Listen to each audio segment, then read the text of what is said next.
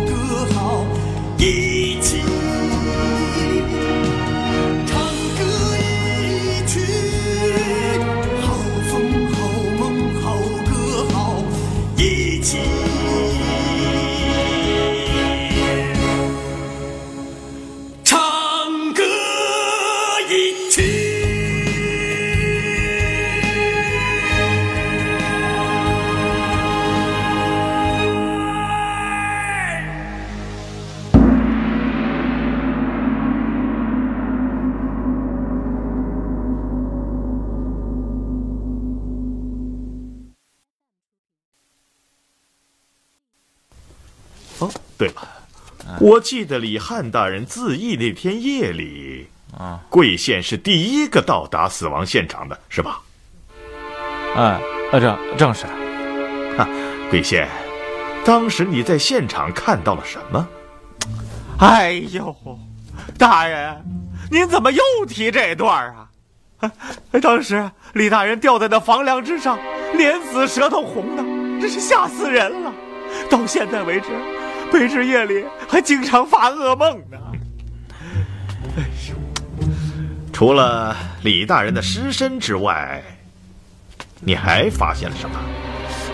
呃，这当时房中很乱，到处都是公文纸张，呃，好像还有炭火盆儿，里面是满满的纸灰，别的别的就没什么真的？真的再没有别的发现？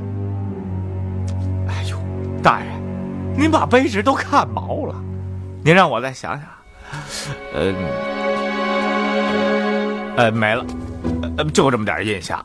后来啊，卑职就被吓晕过去了。哦，那李大人的尸身是怎么处置的？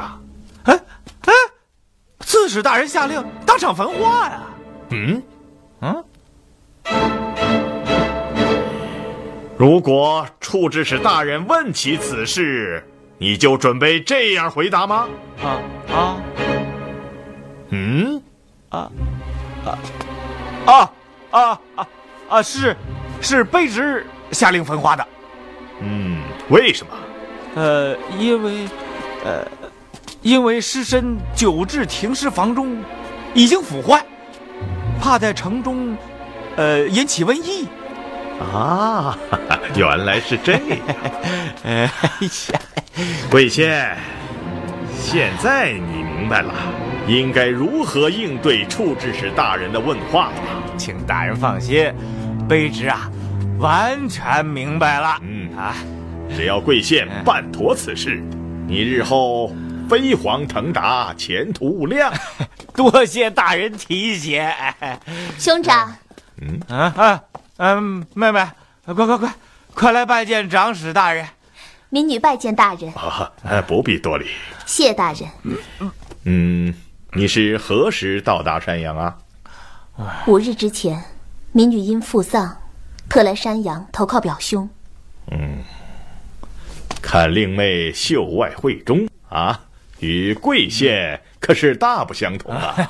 人家爹娘生的好，啊，爹娘生的好。哎，好了，贵县本官就此告辞，你好自为之啊！哎呦，请大人放心，我送您。不不不不不不，哎哎，不必。哎，您慢走啊！哎。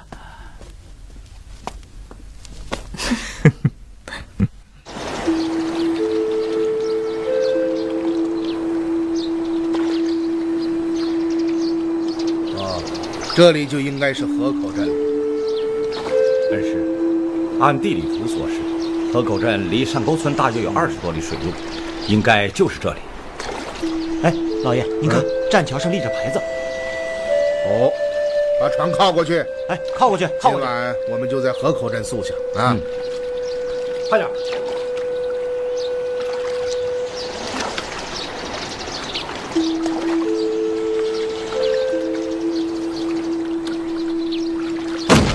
去吧，小心！哎哎，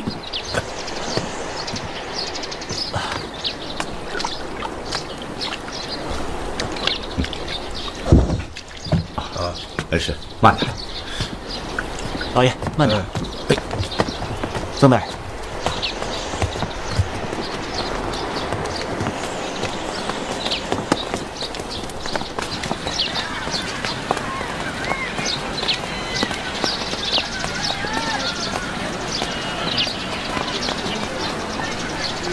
往那边走吧。好。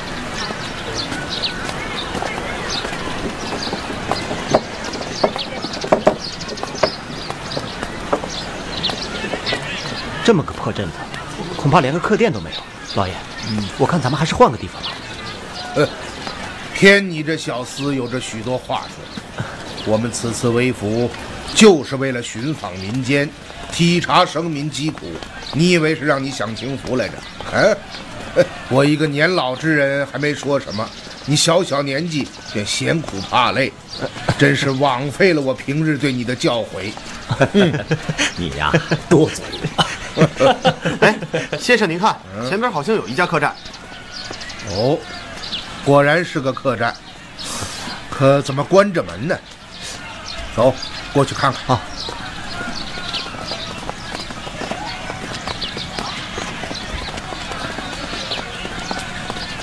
李春呐，叫门。啊。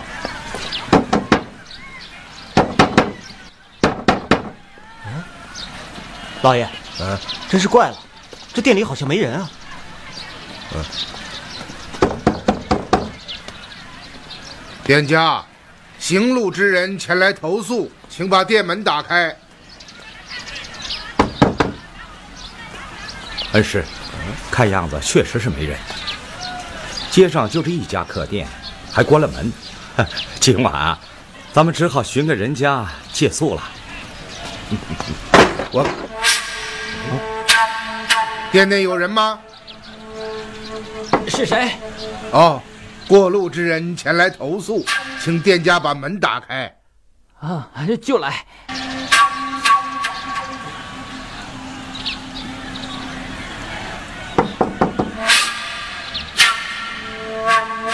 店家，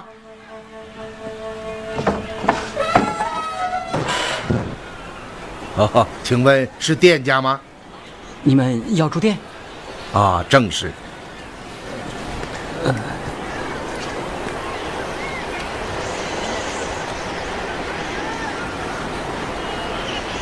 不瞒客官说，我们这小店只有三间客房，你们几位恐怕是住不下。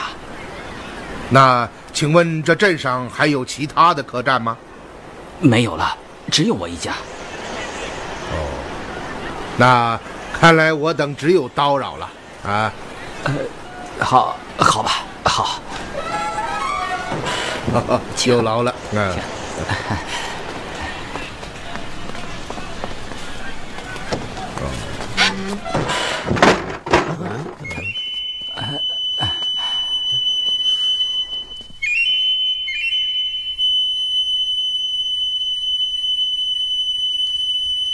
啊，真是对不住，我等急于投诉，催促甚急，店家竟连衣服都穿反了。啊！呃，让各位见笑了。方才各位敲门时，我我等已经睡下了。怎么，天上未黑便已安寝？嗨，店里没什么生意，又没有别的事可做，便早些安歇了。哦，嗯，是这样，那就有劳店家将客房门打开，让我们看看吧。呃，好，呃，好。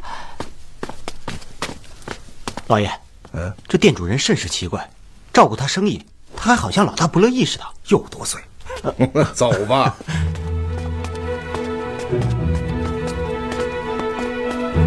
曾大爷，请。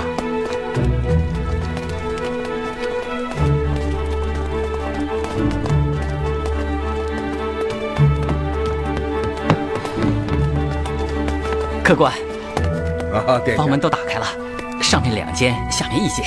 哦，哎，店家，刚刚你说有三间客房，我看怎么有四间？呃，左边那间已经有人住了。哦，是这样。好，我们一路行来，食不果腹，能否烦你安排些饭食与我等充饥啊？不瞒客官说，小店生意不好，因此店内不曾备下菜蔬。要吃饭，请上街，出门左拐就有个饭铺。哦，如此也罢。啊，那我走了。老爷，这店家怎么慌里慌张的？真是奇怪。嗯，好，今天晚上大家凑合挤一挤啊，先安顿下来，一会儿我们到街上去吃饭。走吧，走。李春呐，老爷，你们几个上楼吧。啊，好，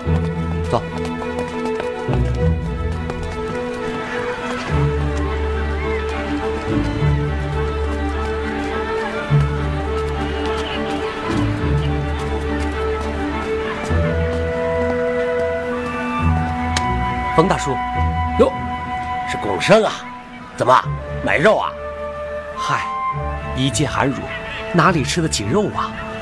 只是明日是爹娘的忌日，因此特来大叔这里赊上一个猪头，回去惦记一番。哦，好一个大孝子啊！啊，来，拿好啊！啊，多少钱？哎，看在你一片孝心的份上，就给两文钱好了。啊，谢谢冯大叔。哎，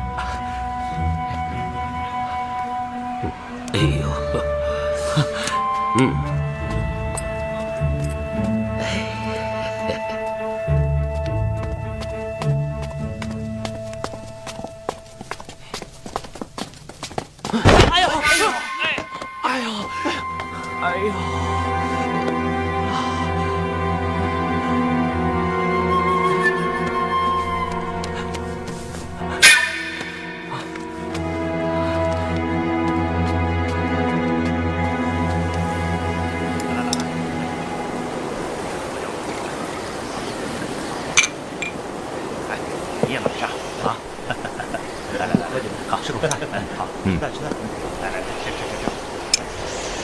恩师，今日上沟村之行可以说是收获颇丰啊。嗯，是啊，纤户们反映的情况很有价值，使我们掌握了大量的第一手细节，对案情的判断可以说是大有裨益。嗯，首先，在邗沟翻覆的为什么都是江淮盐铁转运使的运盐船只？其次，翻船之后，大量的官盐不知去向，而在翻船的当天夜里。星儿媳妇亲眼看到，上百只快船满载着身穿水铐之人赶往事发地点。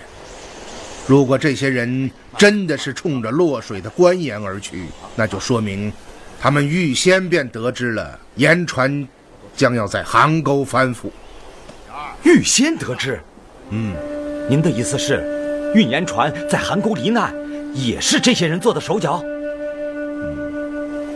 否则，如此众多的快船和人手，怎么可能在仓促之间聚集起来？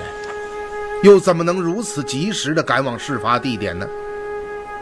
有道理，这绝不可能是巧合，而是早有预谋。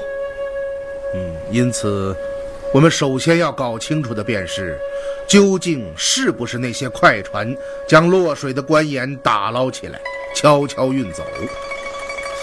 嗯，他们这样做的动机又是什么呢？哦，还有一点，我一直觉得很奇怪。纤户们说，杭沟复船几天之后，官府的船只才前来打捞。不错，这是为什么呢？漕运衙门的官船为什么不在复船之后第二天便前往出事地点打捞，却要等到几天之后才来呢？您的意思是，官府内有他们的内应？现在下结论还为时过早，一切还都只是推断。可是目前有一点可以肯定，那就是杭沟复船案绝不是意外，其中定然隐藏着巨大的阴谋。天干物燥，小心火烛。天干物燥。哟，几位是外地来的吧？哈哈，呃，正是正是。下在哪里呀？哦，河口店。啊，这么晚了才吃饭？哦，呃，来的晚了，店里又没有饭食，这 只好出来将就将就。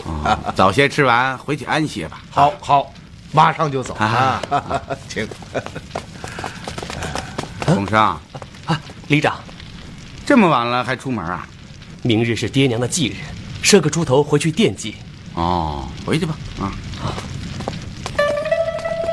嗯，站住！怎么了，里长？孔生，你这身上染满血迹是怎么回事啊？啊，呃，是是这猪头滴血吧？猪头是哪儿来的呀？啊，是从冯大叔的肉铺里赊来的。嗯，现杀的猪？呃，不是，是冯大叔从案子上拿的。嗯，把荷叶打开。啊。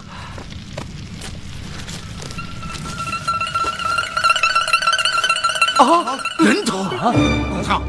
究竟是怎么回事？我我你杀了人？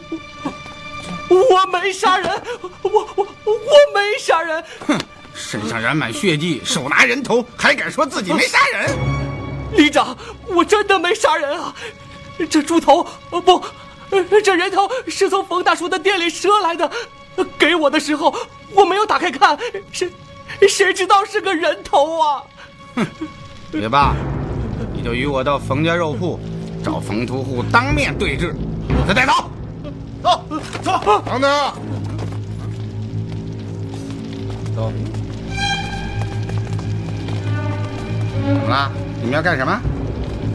你不能这样将龚生带走。哦，却是为何？你提着人头，押着龚生，前去找冯屠户对质。嗯，即使这人头是他卖给龚生的，他眼见命案临头，也一定会矢口否认。嗯有点道理，那依着你呢？哼，好，拿火把来。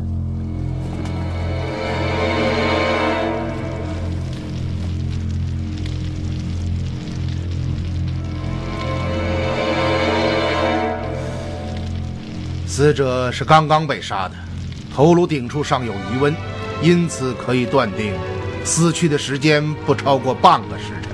哦。颈部的伤痕很多，看样子绝不是一刀将头颅斩下，而且凶手所用的凶器并不锋利，下手也不干净。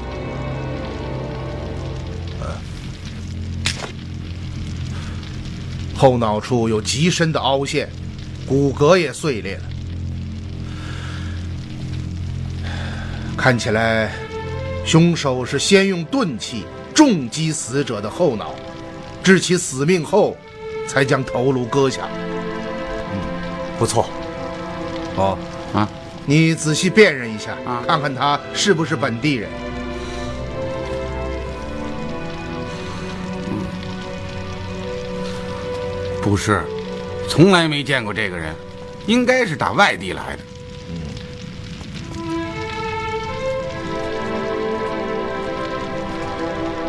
这样吧，你把此案就交给我吧。这这这这交给你？嗯，是啊。人命大案必须上报衙门，你算什么身份？也敢放这种狼言？曾太啊，嗯嗯，嗯，你说那把人头包起来。是。来，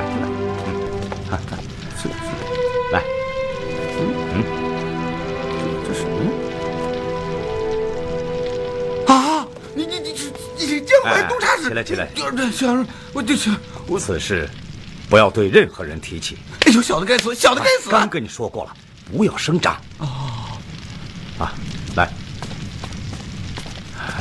嗯，这位是我的恩师，案子由他办理，你该放心了吧？是，放心，放心。好了，把他放开吧。没听见老先生说话呀？放开！啊，是是是。李晨呐，你把人头交给他。哦，洪生啊，你仍然拿着它，我们去冯家肉铺。李长啊，嗯，你来带路。好好好，哎，请请请请请。小心脚底。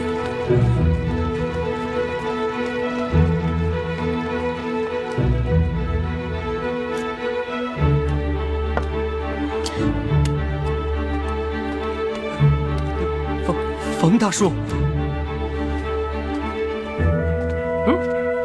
了，龚生？你撅嘴瞪眼的，是不是嫌大叔给你的猪头不好啊？大叔，你舍给我的不是猪头，啊，不不是猪头，不是猪头是什么？难道是人头啊？啊？你说对了，冯屠户啊，冯屠户，原来还真是你把人头卖给了龚生。刚刚他跟我说，我还不相信了。哎，我说李长，你你满嘴胡柴些什么？哪个把人头卖给了龚生？啊？啊啊！这是你卖给龚生的猪头吧？不错，那又怎么样？你自己看看。呀！这是怎么回事？怎么回事？我还要问你呢。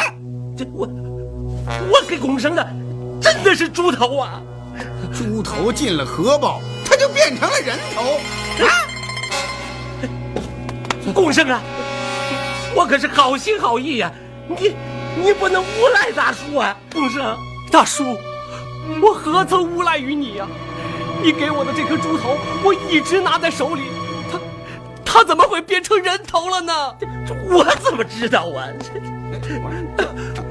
我我明明给你的是一个猪头，谁知道你到哪里去换了一颗人头出来呀？这个我一个读书人 要到哪里去换人头啊？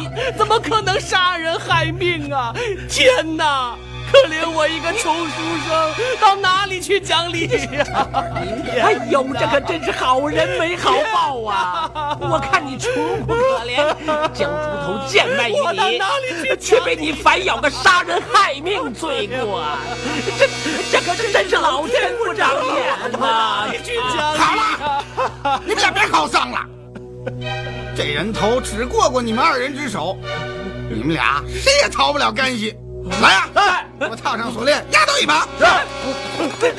哎呀，冤枉啊！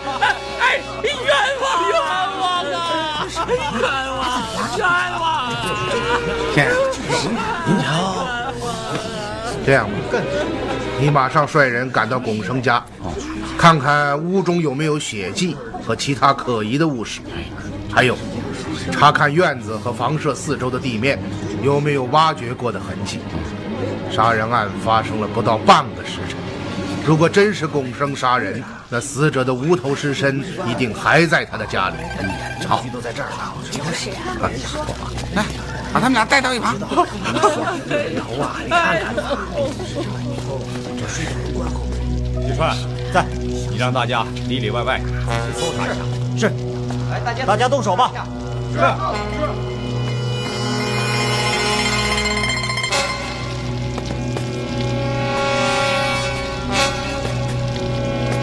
师，您在找什么？血迹，血迹？什么血迹？刚刚在饭铺门前你也看到了，龚生手中的那个人头荷包不停的在向外渗血，以至于龚生的胸前沾染上了血迹。嗯，如果说真的是冯屠户将那个人头荷包交给了龚生，那肉铺门前的地面上也一定会留下血迹。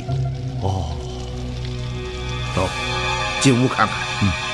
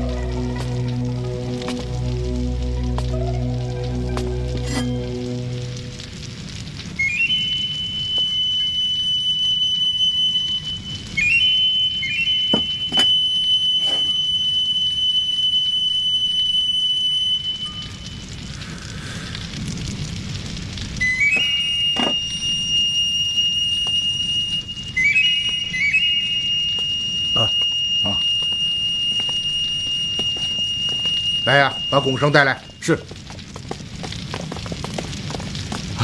先生，我真的没有杀人呢。嗯，拱生啊，你不要害怕，定一定神啊！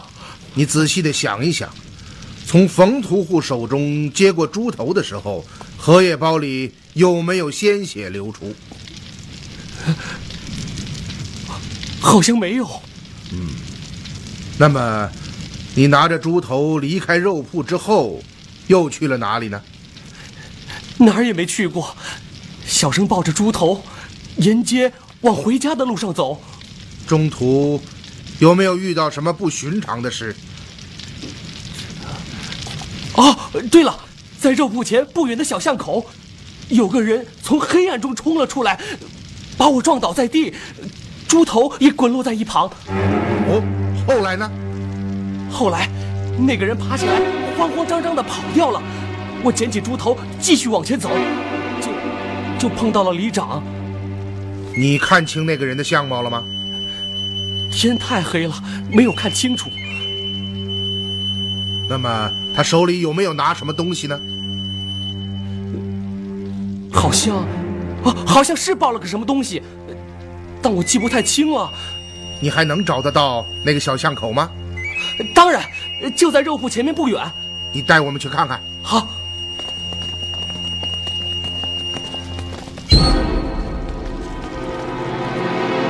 先生，就在那里。哦。大家仔细搜索一下地面上的血迹。是是是。龚生啊，啊，你摔在哪里？哦，好像是那儿。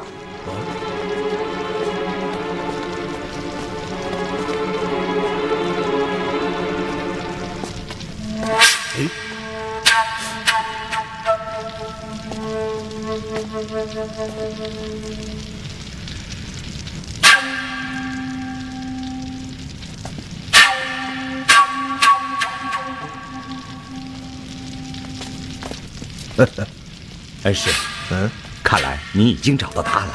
嗯，是啊。老先生，老先生，哦，怎么样？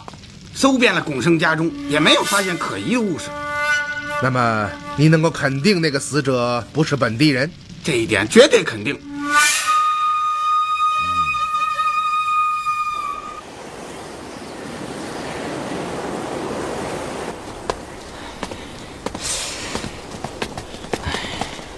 哎呦啊！你们可回来了！听说街上出了人命案子，我一直担心你们呢。啊 多承店家挂怀，我们也是多看了会儿热闹，这才回来晚了啊。那究竟是怎么回事啊？哦，有个叫龚生的人抱着个血淋淋的人头在街上走，后来被里长拿获。可龚生说人头是冯屠户当猪头卖给他的。呃，那后来呢？两个人都被里长抓了起来，说是明天要送官呢。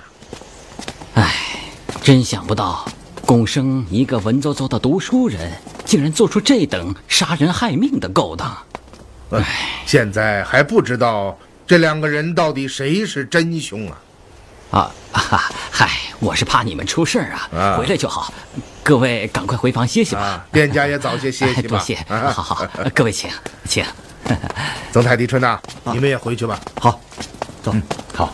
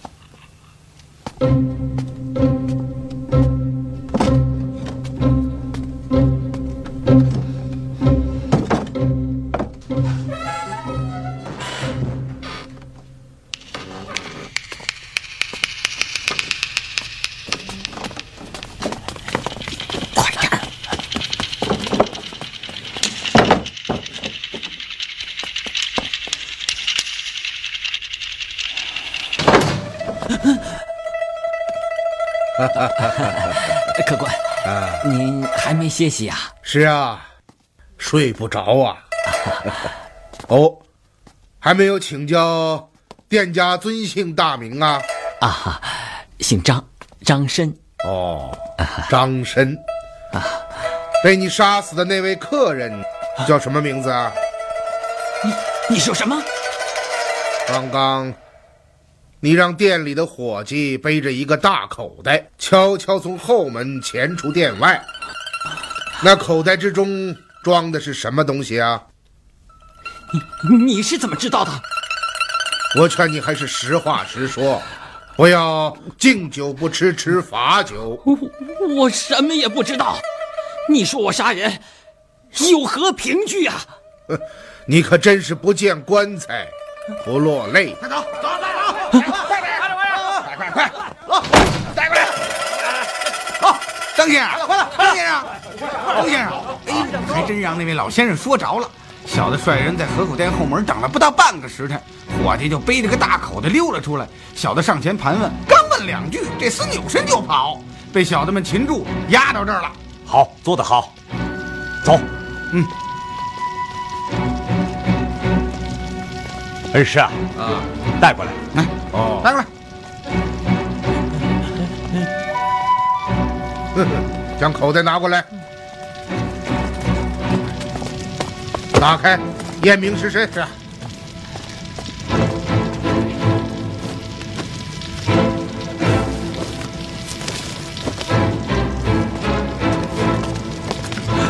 严丝合缝。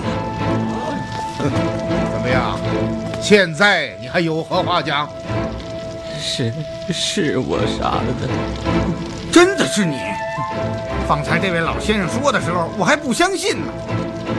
张山，你在河口镇也算有头有脸的人物，为什么要做这种事儿？我我我老先生，我真是服了。您怎么知道杀人凶手就是他呢？啊，其实很简单。首先，我排除了杀人凶手是龚生或者冯屠户这两种可能。恩师，您是通过什么排除了这二人的杀人嫌疑？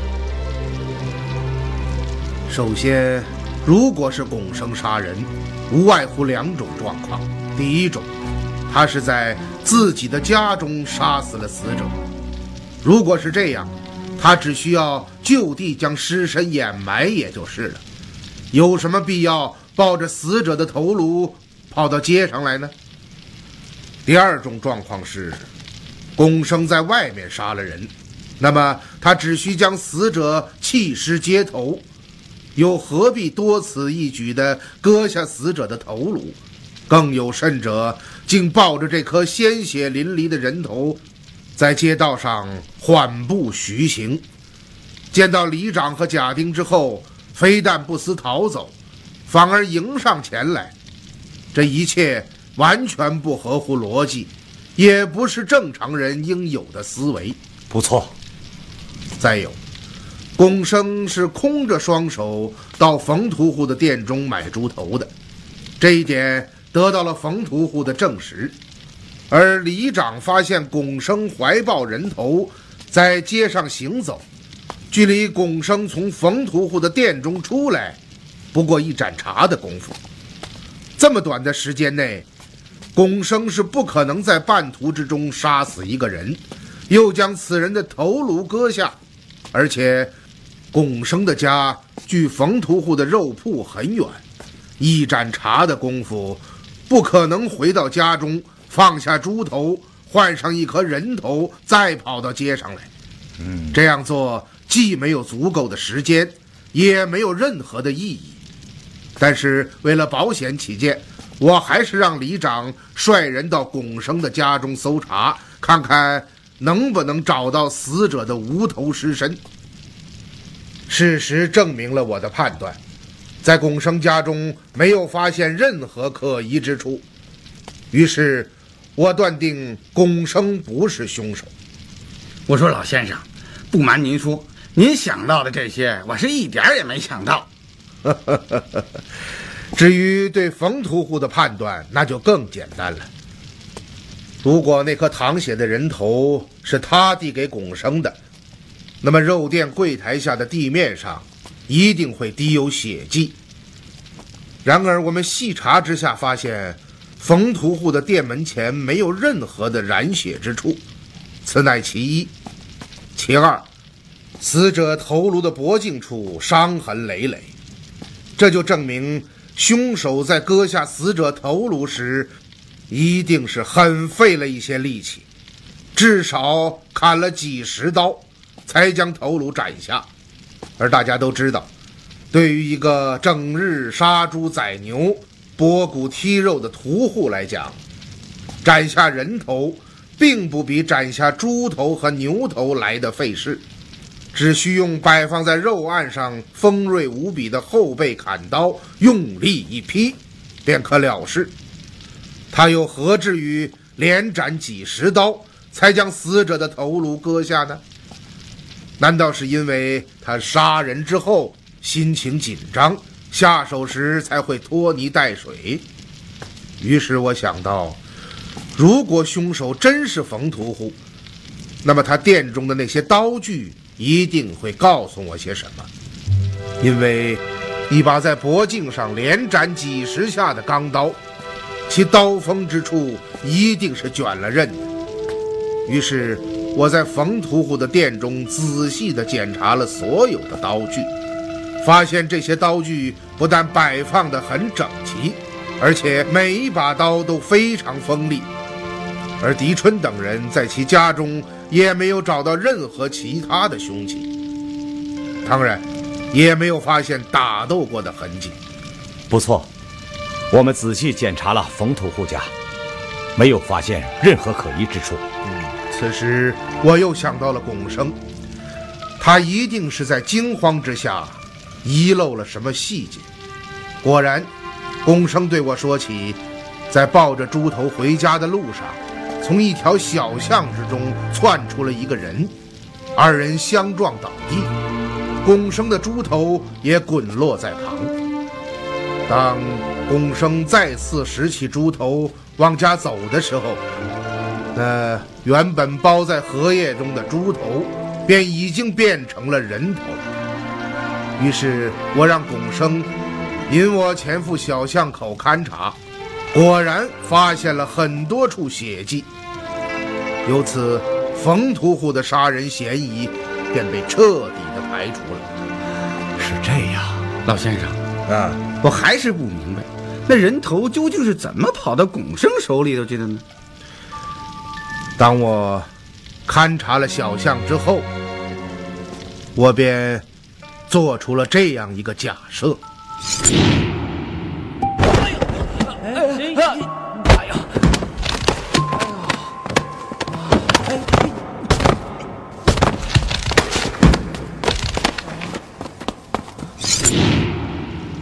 事情就是这样，我说的不错吧？嗯，没错。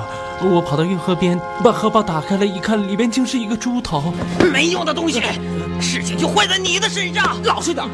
是是，在巷口撞倒巩生的就是他。正是，这算是个真正的巧合，也可以算得上是天网恢恢，疏而不漏。恩师，您怎么会想到杀人凶手是这河口店的主奴二人？得出以上的结论后，我判定凶手一定就是那个撞倒巩生、错拿头颅的人。可这个人会是谁呢？如果我们从此人的身份入手，会遇到很大的困难，因为巩生没有看清他的脸，而且当时街道上也没有任何人看到此事。于是。我想到了从死者的身份进行推理，还记得我曾经在小巷口处问过里长的一个问题吗？你能够肯定那个死者不是本地人？这一点绝对肯定。嗯，里长当时对我说，可以肯定死者是外地人。不错，嗯。你们想一想，一个外地人来到河口镇，不外乎两种情形：第一种，他是来投亲靠友的；第二种，他是途经此地，住上几天便要离去。是啊，如果死者是前来投亲靠友，那么他势必会住在亲友家中；如果杀人凶手是死者的亲友，在自己家里将死者谋害。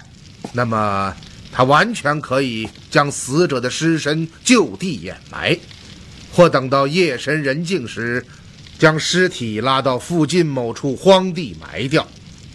又有什么必要大费周章斩下死者的头颅呢？又有什么必要抱着头颅在街道上飞奔呢？与您方才排除巩生杀人的情形相同，如果死者是在外面遇害。那凶手只要弃尸街头即可，更不必割下头颅。完全正确。于是我想到了第二种情形：死者是途经此地，住上一两天便要离开。那么他会到哪里投诉呢？